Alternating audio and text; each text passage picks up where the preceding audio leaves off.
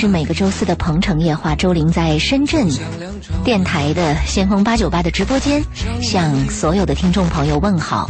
今天节目一开始，我用老狼的一首歌《那么那么的》开始了。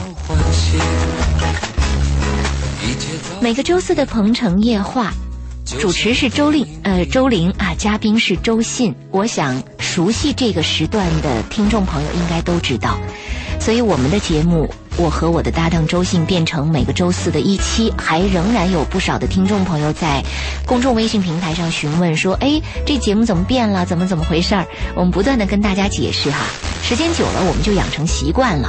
说到习惯这个事儿，在生活当中我们会发现，嗯，说这个老朋友在一起相处，其实就是一种。好的习惯就是一种在一起非常温暖的习惯。但如果有一天老朋友跟你分手了呢？今天的节目里，我们想来跟您说一说关于和老朋友分手这样的一个话题。之所以说到这样一个话题，老尤想问你说，最近是有老朋友分手的这样的一种现象或者事情发生吗？有，嗯，然后我们谈了很多情感上的话题，呃，比如呃妻子啊、恋人呐。还有一些情人分手，但是我们忽视了一个朋友的分手。嗯，其实朋友呢，在我们生活当中啊，也非常重要。等你老了以后，你会发现啊，你的儿女在你身边的时间是非常少的。是。但是你的朋友啊，却非常重要。你的朋友在你身边的时间要远远多于孩子在你身边的时间。嗯。另外，这个朋友呢，因为他们是，他是一定松散性的一种感情关系。你看着不起眼，但是有时候失去以后。你又会感觉到非常的珍惜。我们说呀，一个人的朋友多呢，他的支撑点就多，就像那个蜈蚣的腿一样。蜈蚣啊，蜈蚣的腿多嘛，断一条少一条也无所谓。但其实也不是，如果你的朋友看着很多，少一个两个也无所谓，也不见得。有时候你也会伤心，也会心痛。朋友多的人呢，你的情感支撑点就多，这个抑郁的可能性就少。如果一个人没有朋友啊，他真是啊，就显得比较孤独。所以呢，我们倒是要谈一谈跟朋友之间的感情和朋友之间的分手，这个我们没有谈过嘛？嗯。因为最近呢，我有两个朋友呢给我提出分手。啊，真的？对对对，都是我被人家给踢出去了。啊。一个男朋友，一个女朋友。这个男朋友呢，跟我是有了一一定的关系，时间也比较长，但这个男朋友有点优越感。嗯。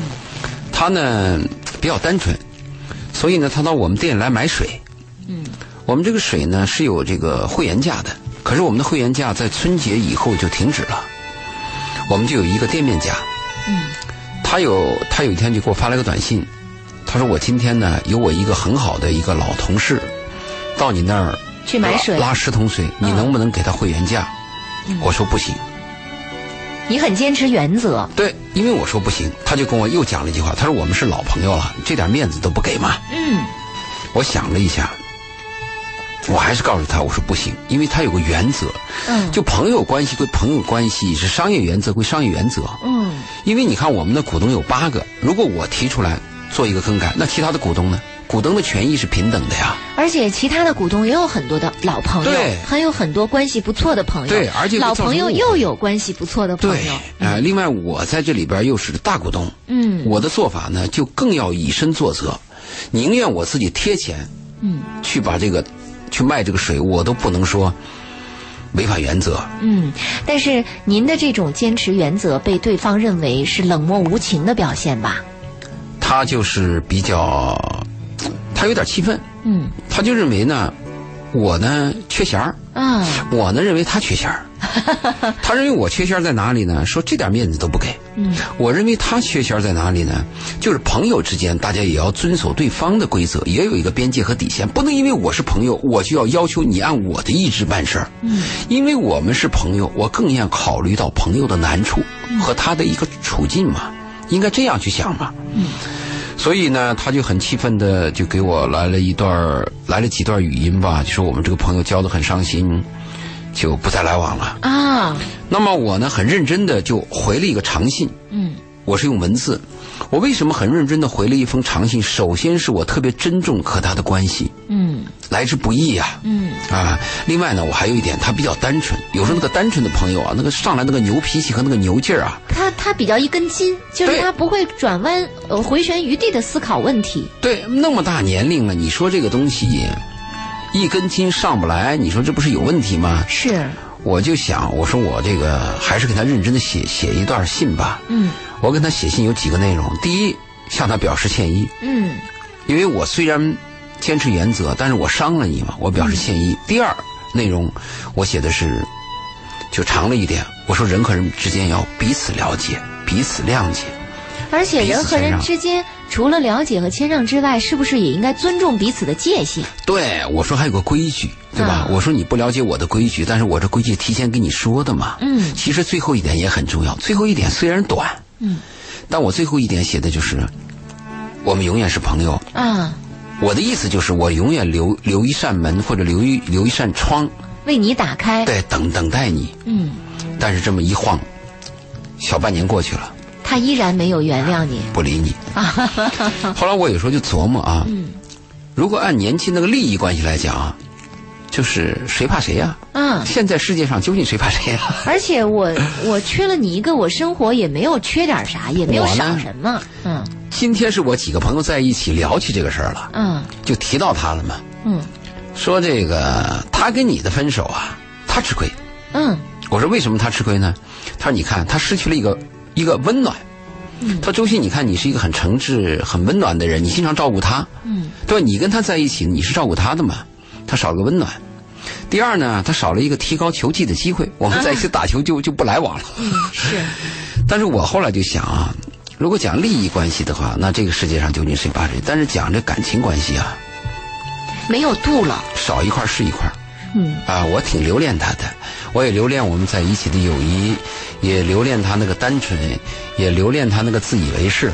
就回想起这个问题的时候呢，我就在想啊，朋友啊，真是说不来往啊，说断了，真的可能就断了。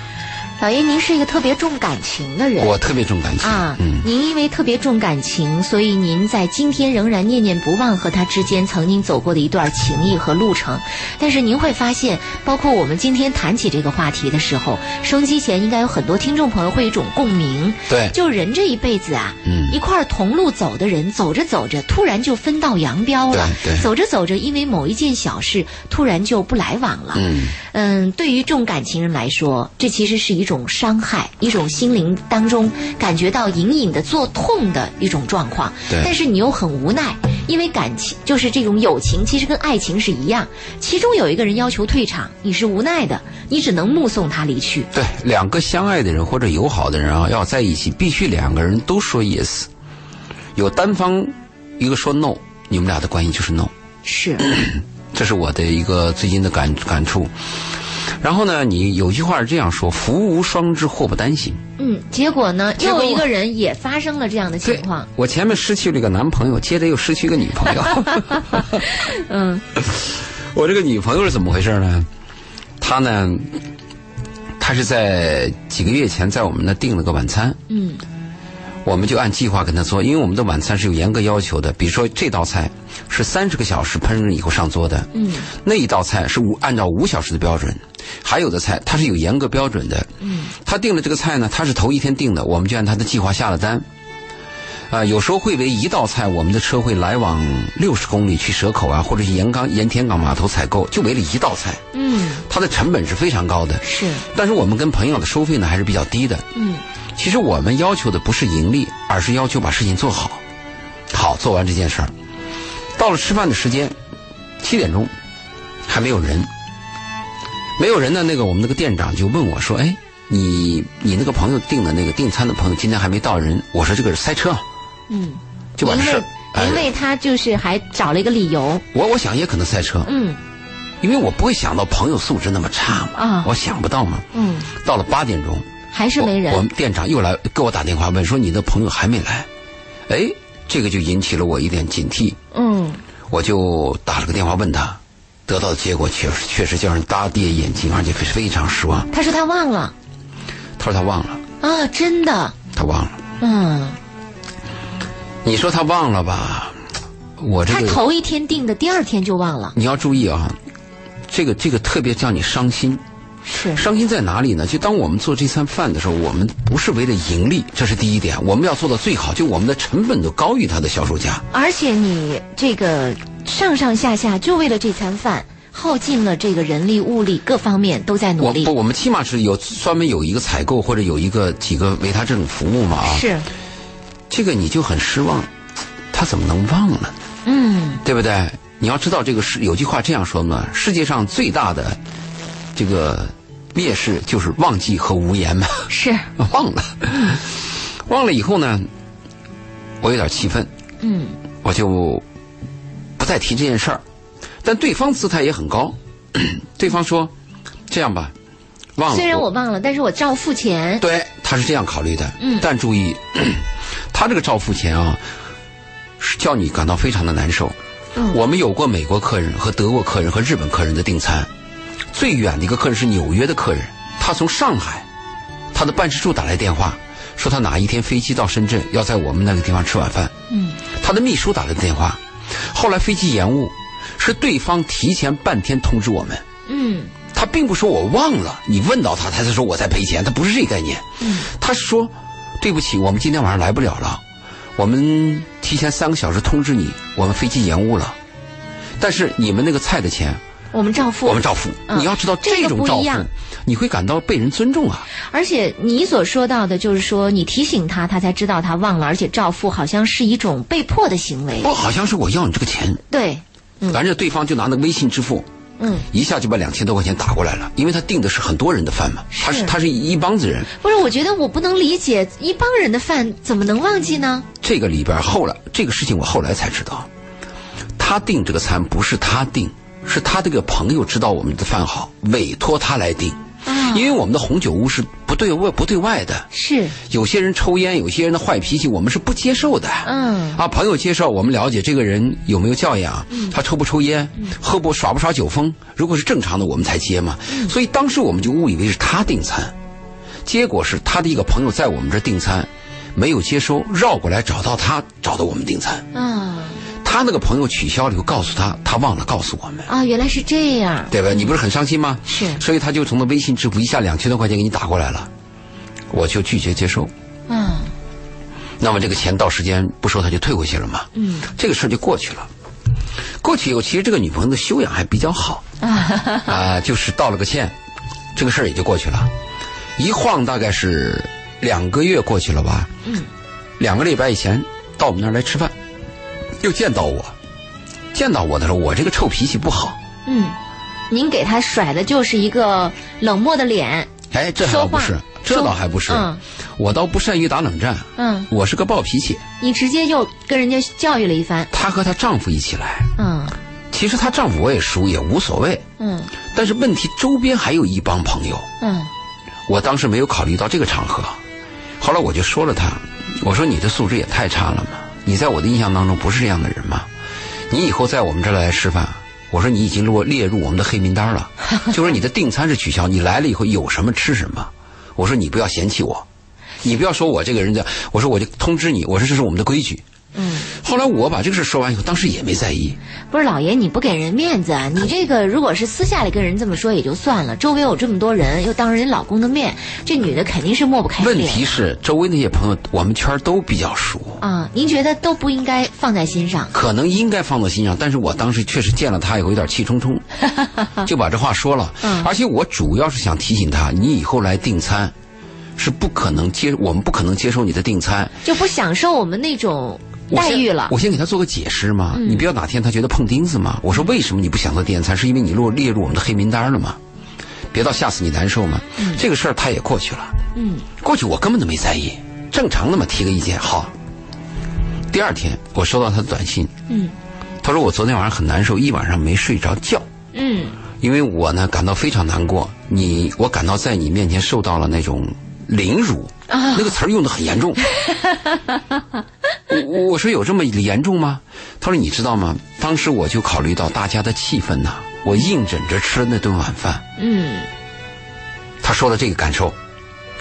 当他提到这个感受的时候，我突然想起了当时他爽约的那个感受，嗯，他飞我们鸽子的感受。你说你也是受到凌辱，有没有这种感受？我说啊，我是这样说的，我说你不知道对别人的伤害。我说如果你要知道对我的伤害，你就不会感受到那叫凌辱。嗯翻过来讲，假如周林，嗯对不对？那个我托你办一件事儿，你很你很严肃认真，付出代价和时间把它办了，对不对？最后我周老爷忘了，我见到你的时候，你给我发发脾气，当朋友面说我两句啊、我不在意的，因为我感到我羞耻嘛，我就应该鞠躬道歉嘛，因为我确实感到伤害你了嘛。对呀、除非我认这不是回事儿，你再说了我才难受嘛。您看，每个人关注的点不一样。您在您那里啊，爽约这件事儿，其实您是一个非常重承诺、重信誉、重重这个契约这个这个这个概念的人。我和您是一样，今天下午我也是有个朋友主动约了我，约我在我。服务的一家公司见面，我专门为了他去那个家公司等他，结果到点儿他没来。我问他为什么不来，他说因为他还在忙，没没时间来。哎呦我我问他，好我说多人这样子的我说那我告诉你，我在这儿可以等你一个小时，我为你等一个小时，你来吗？他说一个小时我也来不了。那你约我但是我干嘛？我我觉得特别气愤，因为本来我感冒了。种就要上黑名单。对我本来感冒了，又又不舒服，然后就是为了他，还跑了很很远的地方到那个地方去等他，然后我很生气，我立刻就把他在微信上删除了。啊，对，删除是因为我我我就是这样的一个态度，所以算了，这种人不要我改造不了。就是我对契约也是非常重视的一个人。虽然我是个女人，但是我对契约极为重视。我认为我跟你约好了，我就非常认真对待，而且还是你约我，还不是我约你。嗯嗯嗯，所以我觉得非常的生气，然后立刻就把它删除了。删除是对的。所以我们后来跟我跟这个女朋友的通话呢，我把我这个感受跟她讲了以后，对方嗯。也不完全认同，嗯甚至是否定的。他跟我来的信是这样说的：他说不管你怎么说，他说我感到难受。他说作为朋友之间感到难受是很难受的一件事儿。那后来我就告诉他，我说我跟你作为朋友，我也感到很难受，朋友之间难受也是很难受的一件事儿。您跟他杠上了，杠上了，结果他最后给我发了条短信，那就算了，不要做朋友了。不，他这个短信写的很有意思。嗯他说我们分手吧。哎我朋友之间提分，一般男女朋友才提分手吗。啊、有意思。好，下一时段回来，我们继续来说一说老朋友之间的分手。欢迎听众朋友通过热线电话八八三幺零八九八，公众微信搜索八九八周玲，利用这两个渠道来跟我们说一说您和您的朋友相处过程当中遭遇分手的局面。我们稍后接着再见。这里是鹏城夜话，我是周玲，欢迎听众朋友继续关注我们的夜话节目。今晚夜话做客嘉宾周信周老爷，我们正在跟大家聊和老朋友分手的这个话题啊。呃，这里有一位潘先生打通了电话，就想跟我们来分享一下说，他刚刚跟一个老朋友分手了。我们电话请进他啊，潘先生您好。你好，周小姐，你好。嗯，还有我们的嘉宾周信啊，呃，今天嗯，今天晚上我们在聊跟老朋友分手，您告诉我们说您刚刚跟一个老朋友分手了，是怎么个情况啊？呃，我今年呢，属本命年属猴的，四十八周岁了。嗯我这个老大哥呢，呃，他一直呢呃认可我，认可我的嘛，然后呢也呃帮助呢，它是利益嘛，利益，我认为呢，大家为了利益也没错。嗯但是我的内心来讲呢，就是讲情义无价，在我的世界里面，我觉得人与人之间是情义是第一。但是呢，很多次的体现来讲，呃，这个情义呢，在他的呃世界里面，他需要情，但是呢，你要让他付出情义的时候，不可能。嗯呃，中间有 N 多次的事情，呃，他呢就把这个也表现得淋漓尽致。当然，我也有我的不足啊啊，我我就觉得最后呢，我就前几天呢，呃，在一次聚会的时候，我也跟他这样讲这样一句话，我说呢，你永远不要在我介绍你认我我介绍我的朋友认识中。不要来损害我的一些东西。嗯，你警告他了是吧？你终于忍不住 警告他了。嗯 就是这样嗯说了这样一句话吧。嗯嗯嗯，真的这个年龄来讲呢，呃，真的不大不小嘛。嗯我觉得，呃，在我的世界里面，我还重复一句话，我觉得人与人之间，每个人都需要情谊，但是呢，至于对方有没有付出，我有没有付出，我想这都是很清楚的事情。我觉得我一直都在做，我觉得情谊是第一，呃，嗯呃，所以呢，我就觉得呢，呃，在他的世界里面，情谊是没有价值的。嗯，他呃他认为利益更重要，情谊可以放边儿放靠边儿站，是吧？是这个意思呃 应该是嗯这样的。啊，所以你很伤心，嗯 对啊，我呃，我这个年龄呢来讲呢，当然了不大不小啊，因为在这个大家很多听众都在听，就是呃，我自我介绍一下，就安徽人，呃，安徽蚌埠人，就是真的，我觉得呢，一方水土一方人嘛，在我呃呃小时候接受的都是儒家思想的教育，哪怕你没没读过书，你接受的都是这种环境的教育。嗯呃，当然了，今天我认为就是讲每个人都需要情谊，嗯可是呢，当我的情谊一次两次没有价值的时候，我觉得我应该不跟你玩了。嗯，您自己的一个选择就是我离开这个不懂情义的人，或者是总在伤害我的情谊的人。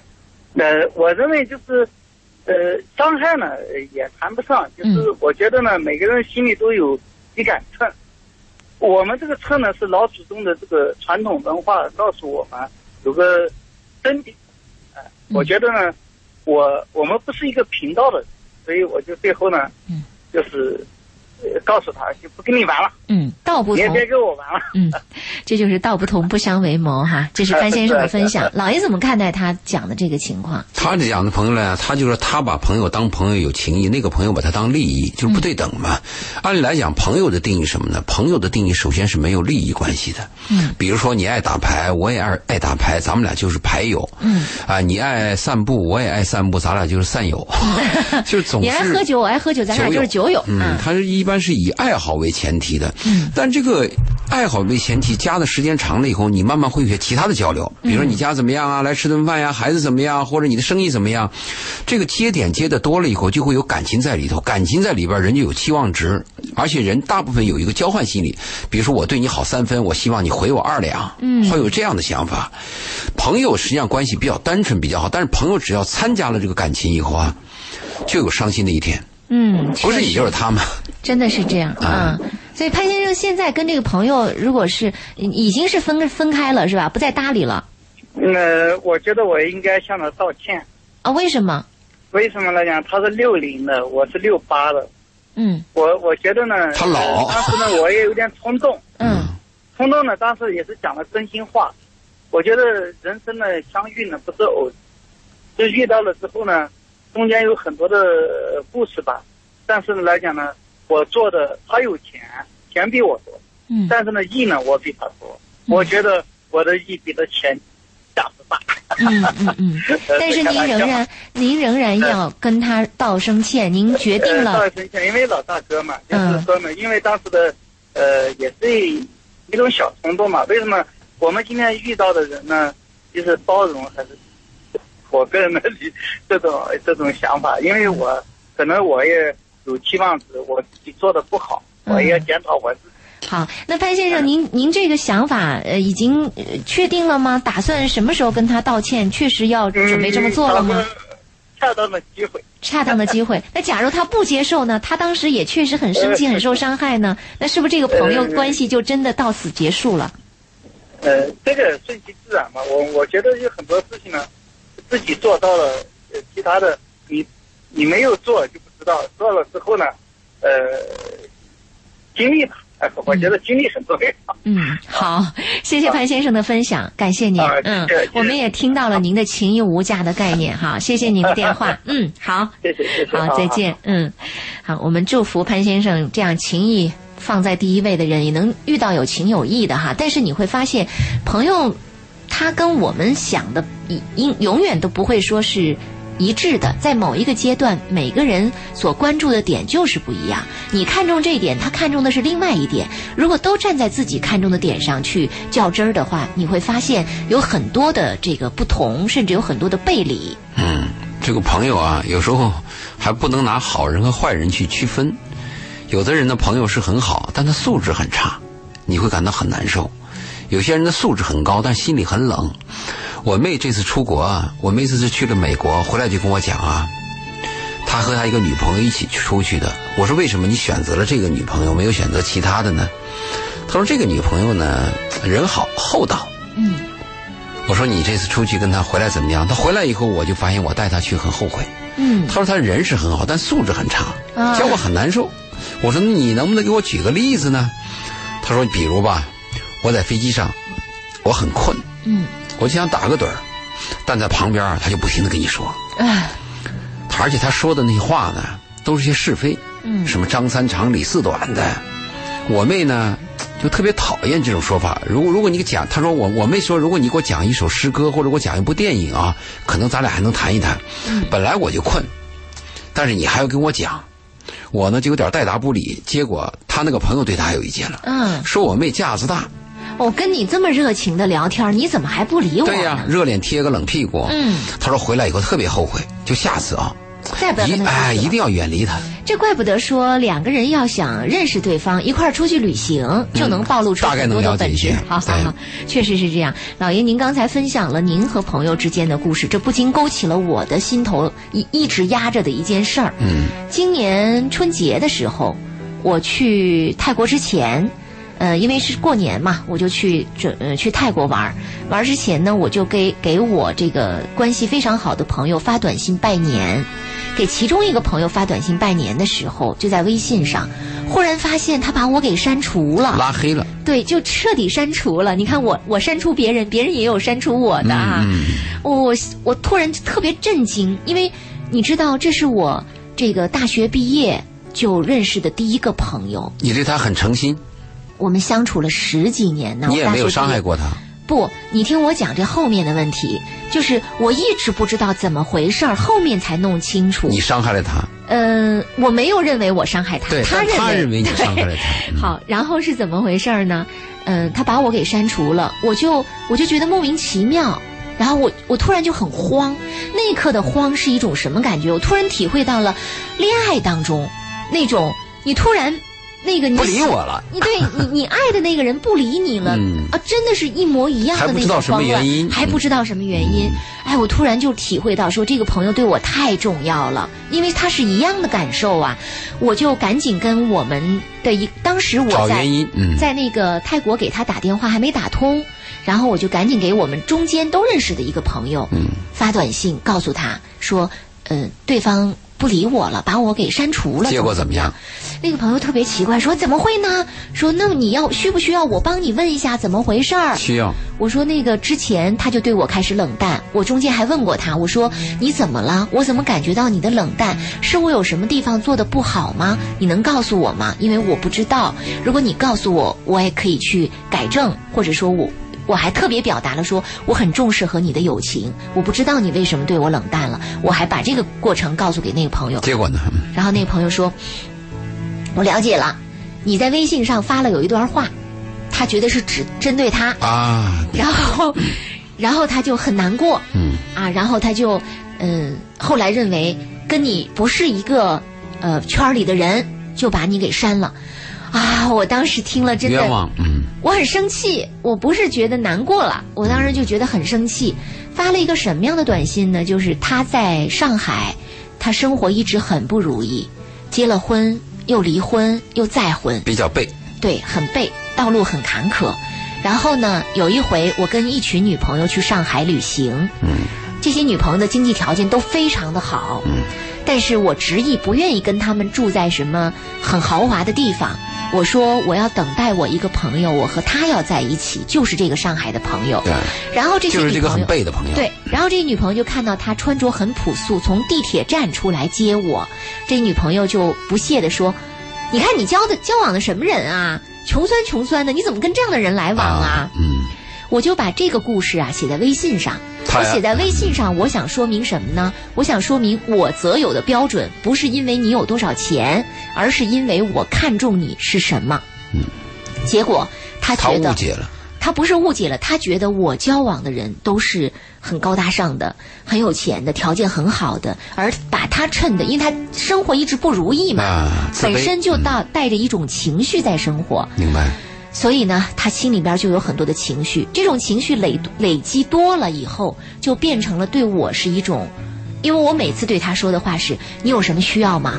有我在呢，我我倾其一切的去帮助你。”最后，这种帮助对他造成的是一种压力，这种帮助变成了是高高在上。对，你永远都是很了不起的，你很有钱，你很好，你很优越，你很怎么样？其实我也不是很有钱，我只不过是对朋友很大方。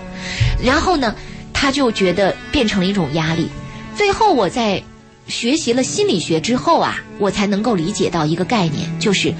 当你对一个人的好的时候，你对他说：“你看我对你好到成什么程度？我把心都掏出来给你吃。”但这个人对心的味道是恶心的，是难受的。最后他把你的心悄悄扔了，然后你会很难过的说：“你怎么这样啊？我对你这么好。”嗯，对，其实我们是不知道朋友的需求，强加于对方，全力介入，嗯，强加于你对他的好，让他接受。所以最后这件事儿反而提醒了我，我实际上是不了解对方的需求点在哪儿。认为我对他的好，他就应该接受。到最后他不理我，我反而委屈。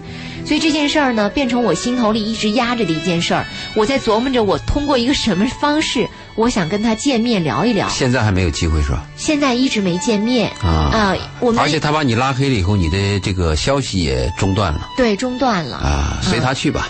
所以到随缘就变成这样的情况已经了解了。首先是你了解啊，你的心是一个坦荡。坦荡的心嘛，嗯，你你你已经做到了朋友该做的事情，那这是他自己的认识把你拉黑了。你首先自己心里对自己没有自责了，嗯，有机会我们就解这个疙瘩，没机会就随缘。所以有时候你在想，人这一辈子啊，真的和你十多年、好多好多年的老朋友，走着走着，不知道怎么回事儿。由于某一件很小的事情，可能就促使你十几年的情谊就戛然而止了。这时候让人有点说不出来的伤心。就像刚才的潘先生说的，他说人和人之间在一起啊，其实是一种缘分，这种缘分其实是很难得的。但是其中一个人就视这种缘分于无物，他也不想听你更多解释，他也不愿意去理解你，他也不愿意站在你的立场上去思考问题，说怎样就怎样了。甚至你提前问他说你为什么对我冷淡了，我有什么地方做的不好，他都不愿意去搭理你。有时候你就在想，那么在你和他对待这个情谊的态度上，到底谁轻谁重呢？有时候是无意伤害，我们要做解释的，就像那个夫妻啊和男女关系啊，有些误会哎误会，我们一定要及时沟通的。是，就你讲的这个例子，我今年春节也碰到过，到我们那儿吃饭的有一有几个女朋友，其中有一个女朋友就瞪着我不说话，我以为她是没睡好，或者是今天怎么样，我也没在意。后来旁边人才敲我，嗯，说他对你有意见，嗯。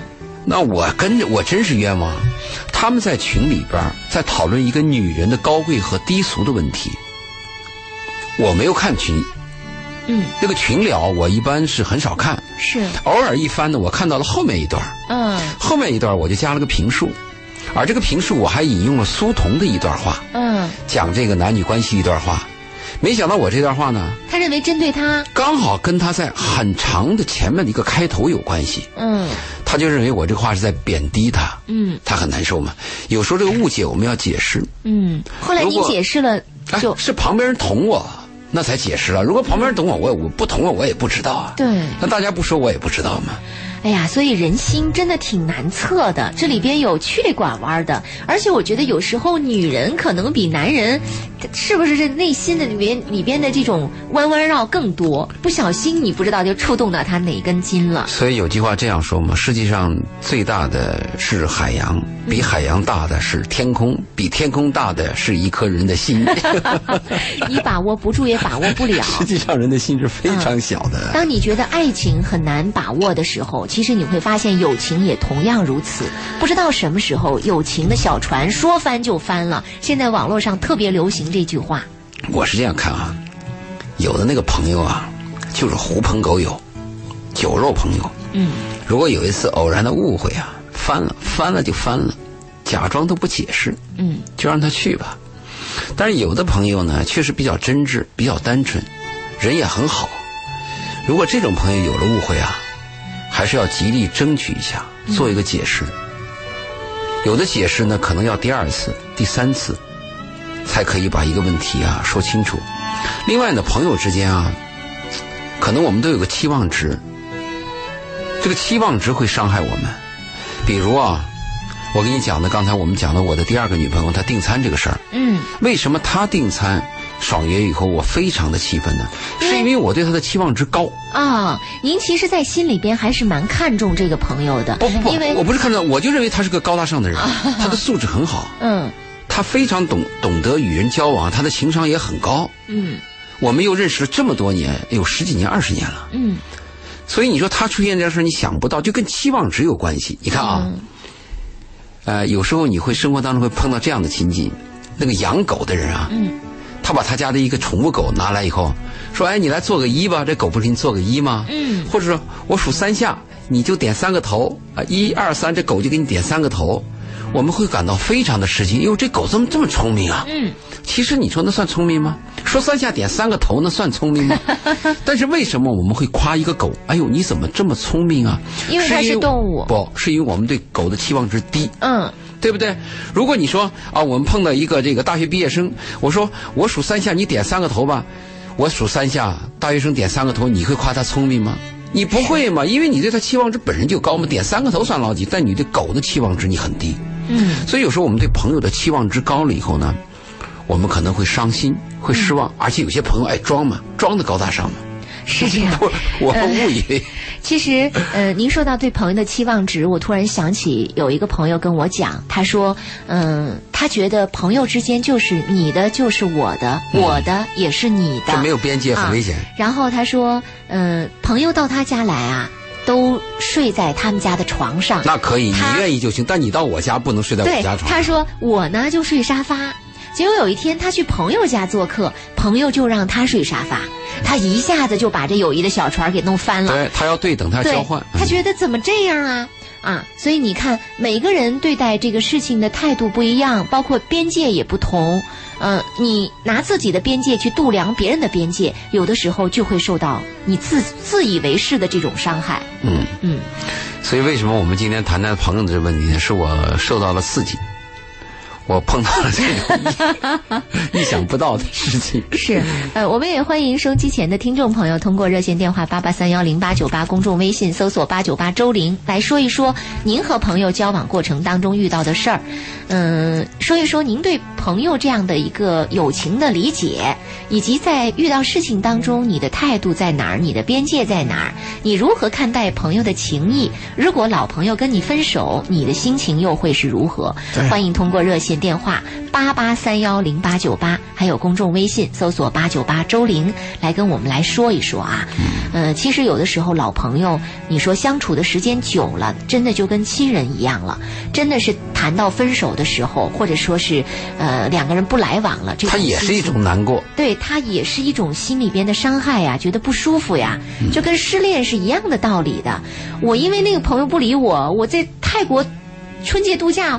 我哭了好几回我先生就说说你至于吗？你怎么因为朋友不理你，想起来我就哭一话，想起来我就哭一下。我说十几年，我们亲如姐妹，在最不容易的时候，我们相携相伴走过来。嗯哎，所以你就觉得怎么会这样呢？你就不能理解，说有什么事儿不能说一说呢？这么熟了，怎么就不能聊一聊，把这个疙瘩解开呢？很难。嗯我我我还是想随缘。有时候朋友委屈我呀，或者误解我，我做解释。嗯，如果我做完了以后，朋友还那么认为，那就认了。如果你要急于解释的话，可能会很难堪。不过老爷，你的脾气其实挺挺直的，就是你属于那种，就是说，我就坚持原则，一吧，它就是个一，然后我又怎么样？您说您的朋友直，我觉得你也挺直的啊。你知道吧？我有一次啊，我回想起啊，就你说我脾气直啊，嗯。我想起我有一个朋友，不是朋友叫队友，嗯。我们俩呢，他比我大几岁。你要知道，小孩啊，我当时只有十五岁，他十七岁，十七岁比十五岁的那个男孩就显得大得多。嗯。我们那时候在体工队学习，呃，训练，每年要去农村劳动一次，就是害怕你成为修正主义的苗子嘛，接受贫下中农再教育嘛。嗯。我们就到陕南去掰苞谷，嗯。掰苞谷的时候，因为什么事儿，反正吵了两句，吵了两句呢，他就说了我一句，我我讲这个故事就想给你解释我这个脾气的问题。我说了他一句，他说了我一句以后呢，我个子比他低啊，嗯。我比他小啊，嗯，我把那个地下那个包谷棒那多硬啊，晒的，捡起来一根，他一转身，我在他脑袋上梆就是一棒子。啊，他回过头来看了我一眼，看了我一眼没吭气儿。嗯 我跟你说这有意思。后来我们俩呢去上厕所，嗯他先进的厕所，我不知道他上厕所。我如果他先上厕所，我就不上了，嗯因为我比他小嘛，刚吵完架嘛。后来我我不知道，我一进去我看见是他嗯在厕所，你知道他见我怎么说吗？嗯他用陕西话说的，嗯，他周鑫，你个水怂，你知道不？我今天没有扁你，是为啥？啊，就说你个小家伙，你我今天要揍你，没揍你，知道为啥？他是这样问我的。嗯后来我说，我就我摇摇头，我很胆怯啊，嗯就在卫厕所里，农村的厕所就两个人那打你白打嘛。嗯后来他说了一句话，你知道我变你，为啥我没有变你？因为你没有挨过暴打，你不知道暴打是啥滋味儿。你听懂了后面这句话了吗？因为你没有挨过暴打，你不懂得暴打是什，么滋你没挨。过揍，你不知道你就是你吧。后来他没有打我，嗯这个事儿以后我们俩成朋友了，啊，成了很好的朋友。我去他家，后来从那次以后，我去他请我去他家，嗯我才知道他出身书香门第，啊，他那个拉的一手的这个小提琴。去他家以后，给我放那个留声机，那个留声机，你你你不知道你听过没？就先得摇摇摇摇摇半天，才能够响。嗯。给我们听的《洪湖水浪打浪》，《洪湖水浪打浪》当年属于黄色歌曲啊。嗯。哎呦，我想这个歌怎么这么动听啊，这么悠扬啊，我们就成了很好的朋友，一直到我离开体工队，就再也就跟他没有关系了。后来在深圳又见了面，见了面以后，我想请他吃饭，请吃饭，我你我发现这个朋友到了一定年龄是有隔阂的，嗯。就是你的阅历不同了，你的个人的收入不同了，也就是说你的阶层发生变化，在包心理包括包括你成长的过程，他都没有参与的时候。后来就什么，我主动邀他，他倒有点回避我。啊，后来想想，那就算了吧，那就随缘嘛。你你你喜欢他，人家不喜欢你嘛。嗯，但是从你这个讲的过程当中，我觉得当年那个十七岁的他是很懂规矩的。对我现在很感动啊，对吧？我你你想，如果我十七岁碰到一个十五岁的小子，在我脑袋后面给我一包谷棒，你当场可能都要发作，当场就给他两包谷棒，完全有可能嘛。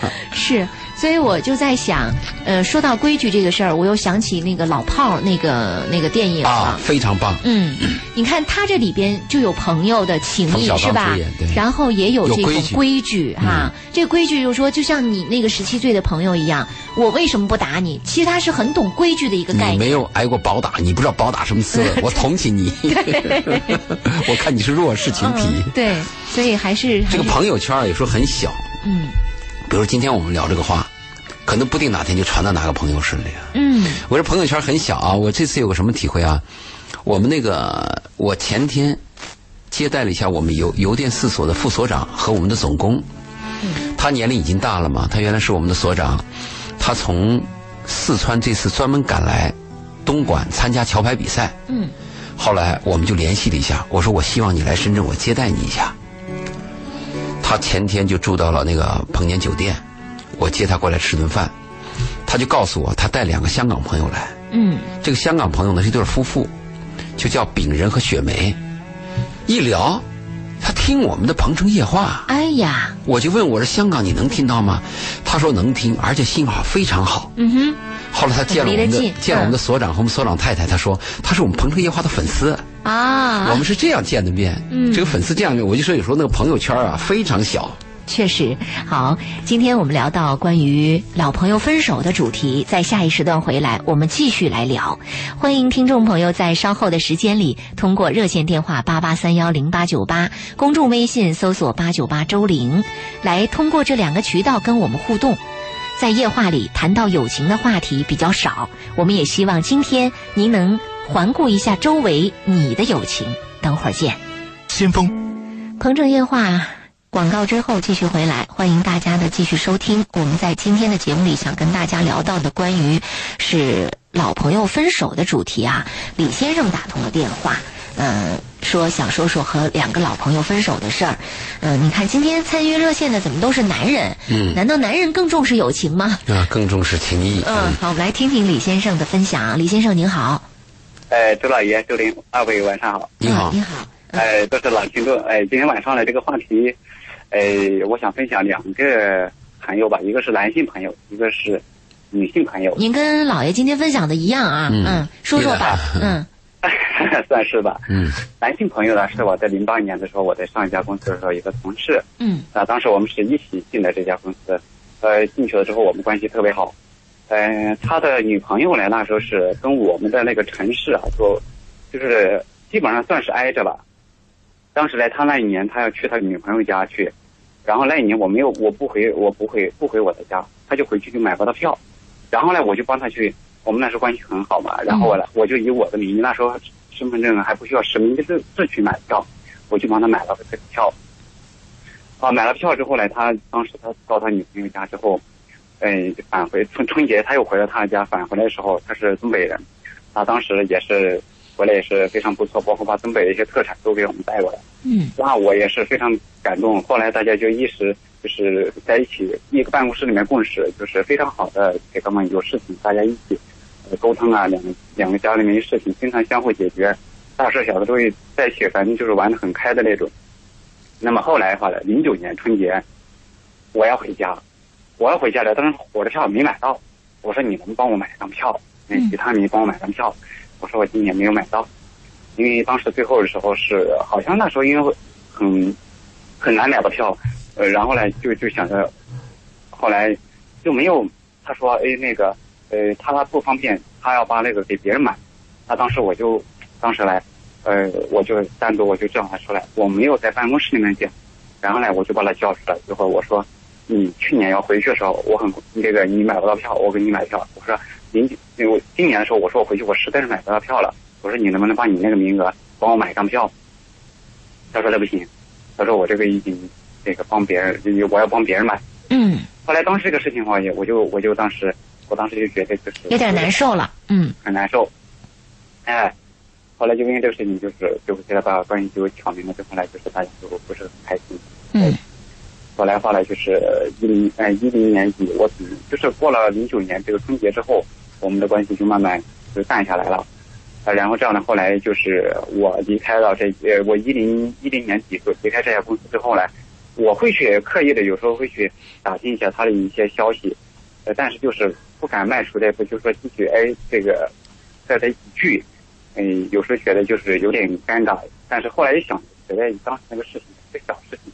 嗯，你你在你在表现出跟他关系冷淡之后，他也没有主动跟你来说道说道，他也知道是为什么你对他冷淡的吧？哎知道，嗯，但是他也哎。没有试图说跟你聊一聊啊，化解一下你们之间的这种情况啊，也没有其说。实其实这个事情后来还有一个小插曲是这样的，呃，因为呢，我们当时是一个部门的话呢，就是呃都可以往上面去升这个职位，嗯。升职位这块的话呢，我是在当时在做这个行业里面呢，我是从我上一家公司到这家公司是上面的是主管是把我挖过去的，嗯呃，他的话呢，当时但是我们做的东西有一点点不一样。那么当时在这个竞争这个职位，这个后来涉及一个竞争职位的问题，然后呢，他就是呃以我的这个名义啊，往这个集团的这个总裁的这个信箱，还写了一封，就是举先就是举报信的形式举报我们主管，哎，怎么样怎么样，就是说在这个团队管理过程中这样的一个啊，用你的名字举报另外一个人啊，哦比较卑鄙啊，嗯明白？哎，然后呢，就是就是就是以我的名义去举投了这个写了这个举报信箱，就是说，哎，我们因为我们的那一家公司它是一家台资公司很大的啊，嗯他就向总裁信箱里面去投了这个信箱之后呢，那么我们事业部的这个呃协理就过来找我谈话，说，哎，你这个这个事情有没有先去跟你们的主管去沟通，你怎么做这样事情？嗯我，当时我就非常非常就是你怎么知道是他干的呢？嗯，后来是我们这个，因为当时是我们的这个我们部门的这个经理，跟我们当时是关务科的一个呃台干关系非常好。那么这个台干协助在旁边去调查的时候，把这个调查出来是谁投的，因为他可以找当时那监控的那个录像啊，找出来了，嗯，是这样的。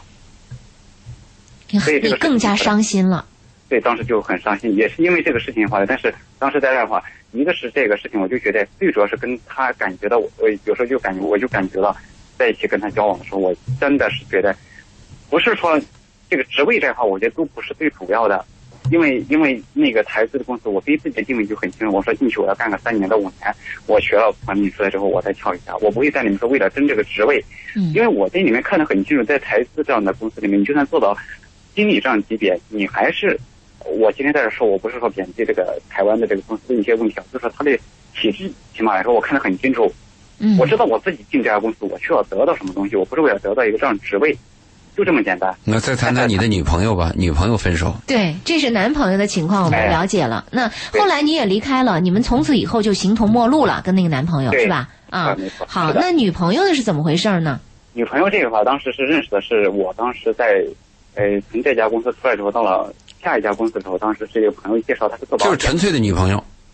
呃纯粹女不是那个恋人的关系是吧？不是不是不是纯啊粹，的纯粹的女女性朋友，你就没有一点想法？没有，完全没有。哦哎，对，嗯完全没有，因为他比我他比我小一岁了，然然后呢，当时在一起交往了之后呢，呃，就认就就就认识，认识了之后呢，就是他是做保险的，因为当时也是因为这种关系，在他那里去也去买了三四份保险，就是那时候我是在，呃一零年的时候，那时候开始就认识了，认识之后一直到到。到去年这期间，就是在他手上，就是做这些保险这一块，每年买的，我们家庭也好，还是我也好，买的保险这一块，起码有四五万吧，就这样。那买保险是个业务往来嘛，那跟朋友的定义有不同的嘛。呃，但是因为交往的时间久了，就慢慢变成朋友了。对我们交往两年之后，基本上就是说很多基本上这些事情的话，他不管是对我们家庭还是对，呃，我太太这块，他就是很多经常就是这种的话，就是那他属于售后服务，也人家。属于服务自己的这个对象啊，对对，嗯，对，这是这是，但是我觉得跟我也有接触的其他的这样的一些，但是我觉得这种法应该是呃超越了这样的一些。那后来是因为你买了别人的保险，他给你掰了。对，什么原因呢？是什么原因？后来是这，样的，因为我当时从第二次出去的时候，我就开始自己创业。那么我当时创业的时候呢，我也是在呃前年的时候，因为呃那个搭档的一些原因，就导致了我们的一些投资方面一些失败。然后呢，那么我去来承担这些责任。啊，当时我手上就比较困难。你想退保？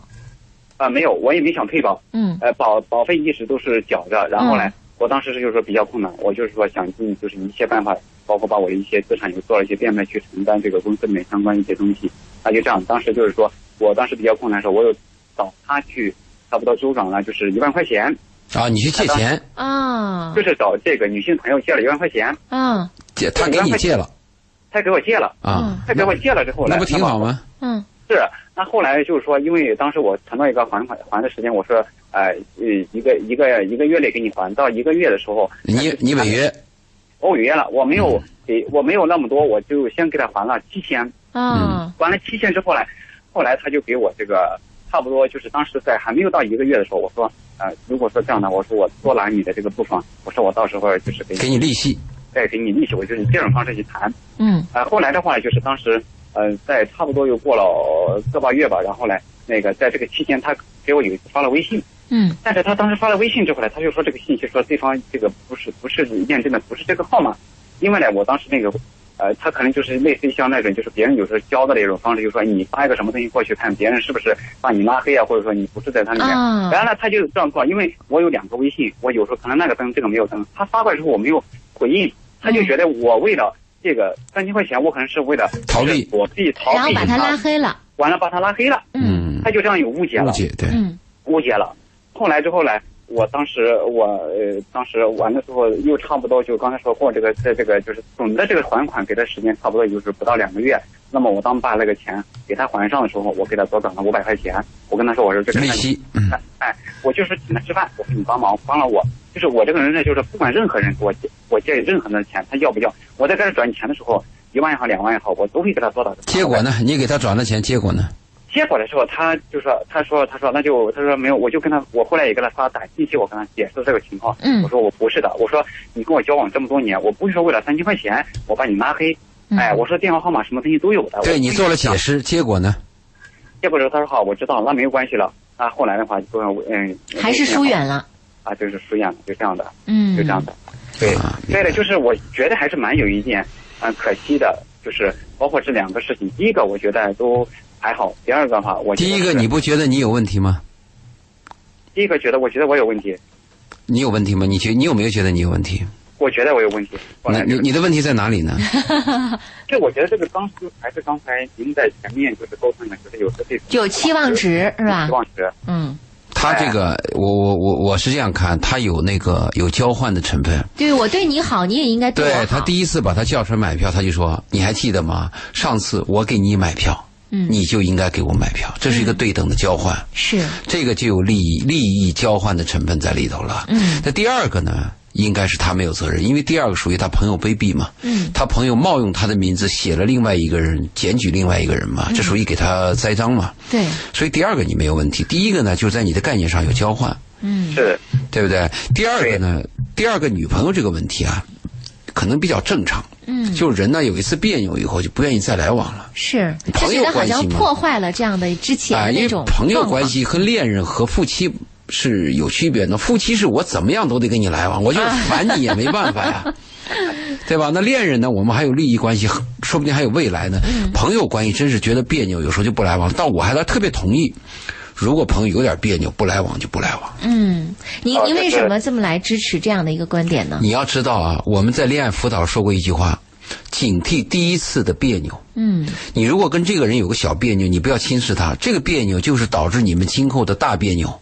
嗯如果刚开始你发现，在价值观、在时间概念上，在一些什么消费意识上啊，或者在一些行为上有问题，你像我妹这次出去碰到朋友，回来给你叨叨没完，人很好，就没有场合给你叨叨，不考虑别人，像这种朋友你就不要来往了。嗯朋友能能合得来，就浅浅的合得来。我还特别反对在同事之间建立朋友。嗯他就在同事当中建立朋友，朋同事之间的建立朋友就跟那个办公室恋情一样，没有退路。嗯，确实，嗯嗯嗯但是是这样的，就是嗯那个周老爷呢，就是我觉得就是第二个这个朋友，就是说跟他之间就是说都是非常就是算是知根知底的这样的，但是知啥根儿知啥底，他就是做保险的，他把你当客户维持，你也别太太太天真啊，也许他对你这么好，他周围维护客户都是这样的。啊！但是他当时有一个举动，我还是蛮感动的，就是他当时什么举动啊？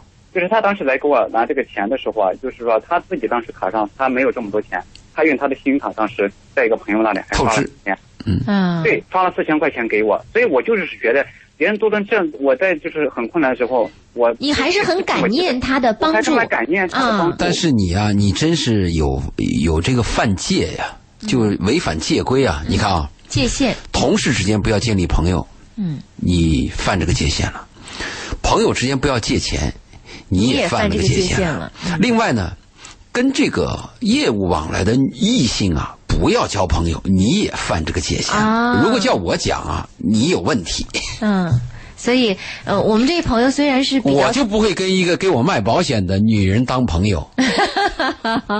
嗯，您认为这里边的朋友还是很多杂质的成分的，他就是业务纯。关系嘛，对不对？你朋友就是朋友，朋友一定要单纯。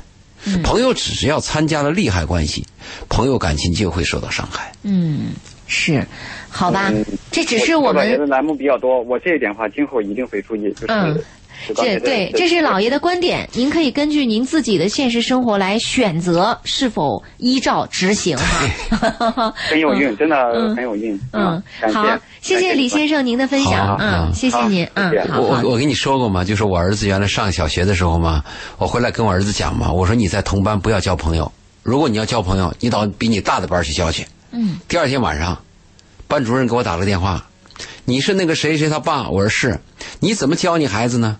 我们学校大教大家都要相亲相爱，我们每个班的同学都要互相爱护对方，都要交朋友。你怎么跟你儿子讲在班里不要交朋友呢？最后还给我留了一句话：“你读过书没有？你多读两本书去。” 给我气的。哎，是，呃，所以说到在办公室不要交朋友，其实我觉得老爷在深圳这座城市挺难做到。在任何地方都要，你要有你要保持距离。你像刚这个李先生，所谓那个同事朋友，最后在竞争的时候，他不是给你抹黑吗？同事之间，我讲过一段故事，就说两个人进山，晚上准备睡觉的时候，突然来了一只狗熊，其中一个吓得就跑，另外一个跟在后面就问他：“你跑啥嘛？你再跑也跑不过狗熊啊！”但那个人说：“不要紧，我只要跑过你就行。”啊，同事之间就这种关系。可是我说在深圳很难，就是因为深圳这座城市，你会发现它的呃工作压力非常的大，生存压力也是非常的大。在这样的一种压力状态下，每个人他呃出去选择朋友的这种机会并不多。你像我认识的很多行业的工作人员，他们跟同事待在一起的时间超过了跟家人，超过了跟外面的很多其他人。你说你走在路上，你不能见一个陌生人，你就跟人家微笑说：“哎，咱俩能认识成为一个朋友吗？”你比如说。像银行的很多工作人员，还有一些我认识的一些行业的工作人员，他们真的是交往来交往去，都是自己这个呃系统的人，是慢慢的成为朋友。就是你很难做到像你说的，老爷说我们跟同事不要成为朋友。但是我觉得同事之间还是要有界限，而且我特别要提醒男上属不要跟自己的女下属保持亲密关系，这都是危险的，会出事儿的。是，还是保持距离，什么关系就什么关系。你像那个韩国、日本啊，他们那个界限就非常明确。我上班，你是我的领导，我见你就鞠躬；我下班，我提着包就走人。嗯，咱们这儿有时候就有问题，下班我陪着领导钓鱼去了。这种关系很恶劣，很腐败。哎呀，很难啊，人是群体。对，我还想说一下，我来深圳交的唯一的一个朋友。嗯，九二年来深圳的时候，我们上火车，哎，那个卧铺嘛，对面就坐了一个。像一个大学生的一个小伙子，就聊啊，你也去深圳啊，我也去，大家聊一聊，好吧，那你去那没地方住，先住我那儿吧。这就是我们当年认识的赵头，啊，小地个啊，人很好。说你没吃的吗？好，到我们那儿吃。他也敢，这种陌生人他也不担心。因为我们都是西安，大家一聊比较熟，你住哪什么都知根知底儿嘛。我就住在他那儿。我来深圳做的第一单，不叫生意吧，我的第一笔收入一百块钱，就是他给我的。嗯。我在那儿待着，他说：“你去赛德给我提一个货吧，你反正闲着也没事儿。”他要一百个，就那个叫彩卡嘛，显卡，计算机里边的显卡。对，我就去。有一个女孩就给我数数数那个卡，我看她数啊，多数了一张一百嘛，但我在旁边看着是一百零一啊。嗯。我就说你这个卡是不是数错？是不是重数一遍？她不耐烦，对我发脾气。她她认为我怀疑她。嗯嗯嗯。他很愤怒。后来我想，那你愤怒，那我就拿走吧，我就拿走了。拿回来一数，果真多了一块。嗯，我们的赵头，好多了一块，这卡的钱给你了，一百。哈哈哈！这么得来的。深圳 第一笔收入。后来我跟这个赵头就成了很好的朋友。我们在深圳啊，大家住在一个房间里，共同患难，共同做事情，共同吃苦。冬天的时候，裹着那个棉被在那打牌、锄大地；有困难的时候，互相帮忙去扛货。呃，大家在一起做饭，这个这个生活很有意思。嗯。有一天，突然他说，他要离开深圳了。我当时心里真的很难过。为什么？因为他失恋了，他觉得在深圳没意思了。他的女朋友就是回到了西安，他也要回去。他回去了，那一刹那，我心里就有那个难过的感觉。因为我们来深圳的时候啊，虽然他年龄比我小一点，我当时刚来是依靠他的，而且在依靠的过程当中，我们又产生了这种大家共同生活、共同互相关照这种感情。嗯，远在异乡为异客，嗯，就那首诗嘛，我们想一想就很难过。他到西安去以后，几年没消息。有一天晚上，突然给我打了个电话。嗯，电话里他很难过。他说他心脏不好，嗯，可能要死。你你听了什么感觉？你听了也很难受啊。是啊。他说我不行了。后来他到医院去把病治好了。过了几年又听了个好消息。嗯。他说我要来深圳了。几年他他又来深圳了。现在我们又成为很好的朋友。这个朋友很有意思。是，啊，我觉得作为群体性动物的人啊，真的是每个人都渴望友情，但是真正的友情到底在哪里？不要有利益，对，千万有一个好朋友。我建议朋友之间千万不要做生意。嗯，如果做生意，最好做一单生意，不要长期做。也就是说，做生意这种关系，我们比喻它是一夜情的生意，只做一次。千万不敢建立什么，我跟你长期做生意啊，或者像结婚这种关系很复杂，太麻烦了。朋友实在要再来往，就来往一次，不要有利益关系。你朋友太少了，有利益关系的人太多了。有一个好朋友，一定要把利益关系剥离出去。嗯，其实真正的朋友，真的就是在一起相互取暖的。但愿你的身边能够多一些真诚的好朋友，但愿你能用你的智慧和情商维护好属于你的友情。我们今晚关于分手的老朋友就跟大家聊到这儿，在下个周四的同一时间，欢迎大家继续关注我们的节目。哦，下个周四应该是三十号。我要你你不在，对对对，我要休个假。你不在，我也不在。你休假，我也休假。我们在下下个周四再见哈！感谢大家收听我们本期节目啊，再会。好，拜拜。